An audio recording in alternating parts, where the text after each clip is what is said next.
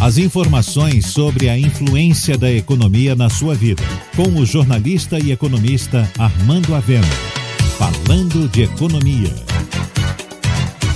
Os internautas estão assustados com o documentário Dilema das Redes, que mostra como a internet entra na vida das pessoas, acessando seus dados, manipulando redes sociais e oferecendo todo tipo de produto. Mas não vale a pena se assustar.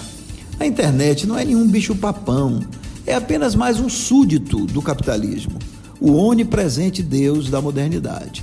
E esse Deus transforma todas as coisas em mercadorias. A foto mais vendida do mundo é a foto de Che Guevara, com ar sonhador e fumando um charuto cubano. O próprio documentário que critica a internet está faturando milhões na rede.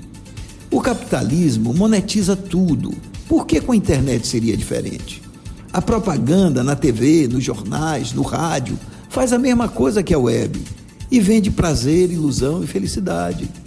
As lojas comerciais também estão ávidas por seus dados pessoais e fazem cadastros e mais cadastros. E as empresas que antes abarrotavam sua caixa de correio continuam fazendo a mesma coisa no seu celular, com ofertas e propostas.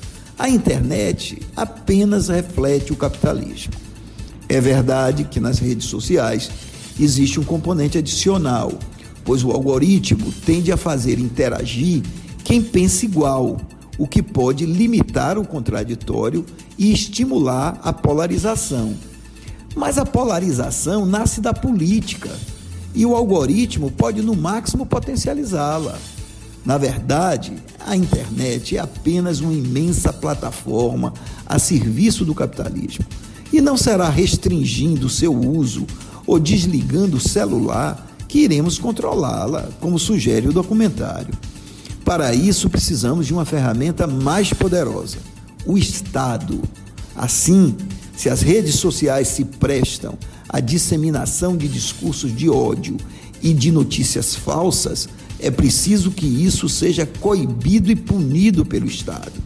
E se as empresas de tecnologia da informação estão se tornando monopólios que tudo controlam, cabe ao Estado fazer o que sempre fez: limitar seu poder, como foi feito nos Estados Unidos em 1890, quando a lei antitrust limitou as grandes corporações. O Estado é o único poder capaz de conter os excessos da internet e do capitalismo, ainda que, por vezes, ele acenda uma vela a Deus e ao diabo. Você ouviu Falando de Economia, com o jornalista e economista Armando Avena.